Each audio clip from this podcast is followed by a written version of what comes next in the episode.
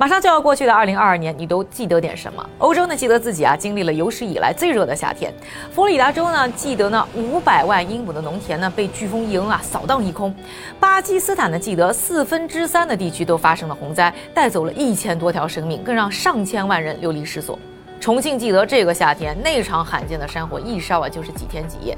感觉呢，二零二二年人类没干别的，一直在抗灾。而极端天气和自然灾害的频繁发生啊，也意味着一个呢，基建新风口变得越来越重要。这个啊，就是 resilient infrastructure，气候韧性基础设施。今天呢，我们这个视频呢，就来和大家好好梳理一下它到底是什么，和它背后有些什么样的产业机会。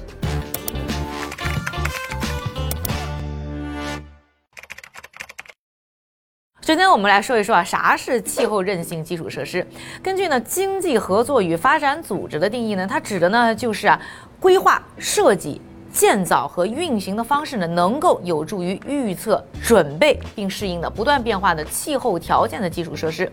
它呢可以承受并应对啊由恶劣气候条件造成的破坏，并可以呢在灾后啊得到迅速的恢复。就说呢，在二零二一年八月，就是去年啊，联合国的政府间气候变化专门委员会呢发布过一份报告。这个报告啊就预测，未来二十年的时间里呢，全球的气温和工业化前相比哦，升温就能突破一点五度。这个啊可比二零一八年的预测又提早了十年啊。这一点五度呢，听起来是个不大的数字，但是就意味着这个热浪增加、降水提高、这个海平面上升等等。总之就是这极端天气的发生会变得越来越频繁。这频繁能到什么程度啊？按照这份报告的说法，有些呢过去一百年啊才发生一次的极端现象，现在啊可能一年就来一次。极端天气啊不仅仅啊会影响到我们的日常生活，同时呢还是个很烧钱的事情。去年七月啊，中国河南省呢发生的洪灾呢就造成了直接经济损失高达一千一百四十二点六九亿元啊。今年九月份呢登陆美国佛罗里达州的飓风伊恩啊造成的保险损失呢就有五百到六。百五十亿美元，而本来呢低频的一个风险因素，现在呢变成了高频的经济因素，必然啊也就要改变我们的应对策略啊。就好比你家十年被小偷偷一次，那你可能就觉得自己挺倒霉的，换个门锁这事儿可能就算了。如果你是每个月啊都被偷一次，那你肯定是要什么搬家啦、买保险箱啦、装摄像头啦，搞不好还找一个保镖上门看门，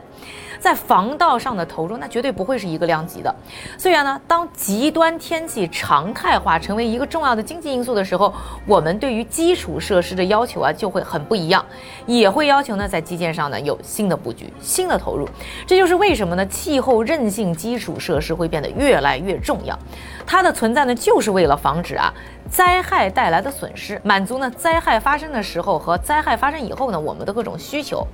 谁都不希望灾害影响到自己的工作生活嘛。而我们国家呢在二零一八年底提出的新基建啊，也是包括了绿色环保、防灾、公共卫生服务效能体系建设的。我们呢，现在再看看投资上它有什么意义啊？从投资的角度啊，这个气候韧性基础设施呢，是一个 ROI 或者说呢投资回报率非常高的事儿。根据呢世界银行的数据啊，每一美元的投入呢带来的经济回报呢就高达四美元。特别呢是在发展中国家，因为这个发展中国家啊，一般它的经济构成呢更重农业、重制造业，所以啊。交通、电力、降水等等呢，受到一些影响啊，那个经济上呢，立刻产出呢就会有很直接的变化。而气候韧性基础设施带来的经济回报呢，一般呢可以从三个层次去看。一个呢是降低损失，刚才我们说到这个成百上千亿的损失啊，就可以避免。这个没损失呢，就是经济的一个收益。第二个层次呢，就是相关建设带来的一些呢新的经济收益啊，比如说它改善了生产率啊，它拉动了周边的其他的一些产业。这第三个层次呢，就是社会环境效益，比如说呢，它改善了。空气的质量啊，比如说呢，它降低了碳的排放等等啊，这个听着呢还是有一点抽象。我们呢来看一个具体的，这个世界资源研究所的去年报告当中提到的宁夏的案例。宁夏呢绝对是中国西北啊干旱缺水的典型区域。特别说一下呢，从二零零四年到二零二零年的数据来看，这个中国整体受灾区域当中啊，干旱这个因素呢影响的面积是最大的，占到了百分之四十八。所以我们来重点说一下这方面的因素影响。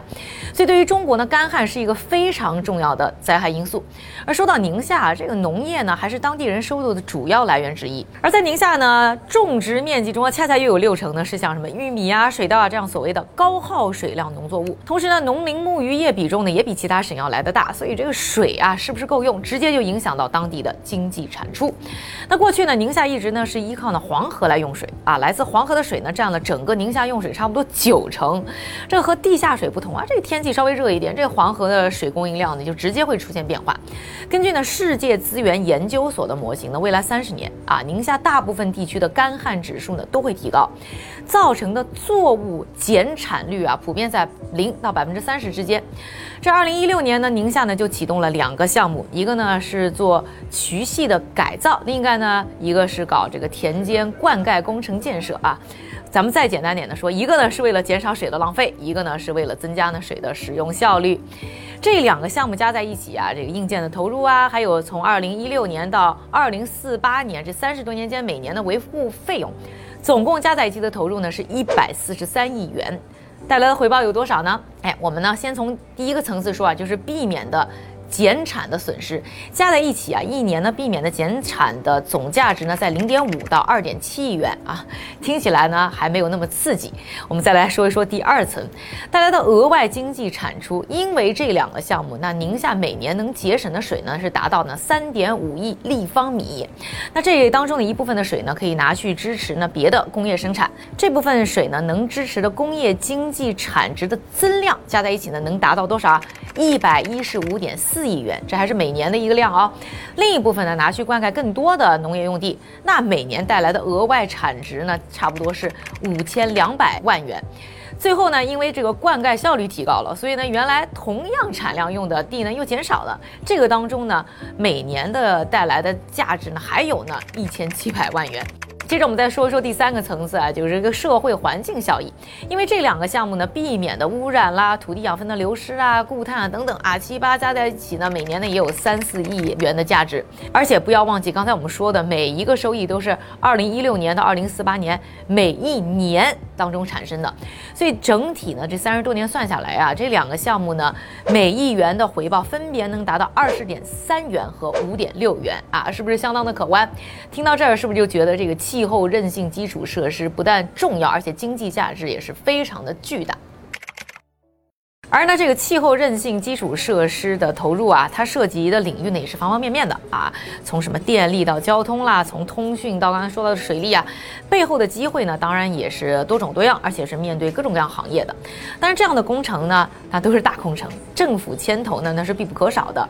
当然，除了政府呢，其实呢还有很大的空间是需要呢机构啊，还有呢企业呢去发挥作用的。现在啊，每年呢在公共资金之外，其实全球呢还有呢六千亿元美金的一个气候韧性基础设施投资的缺口。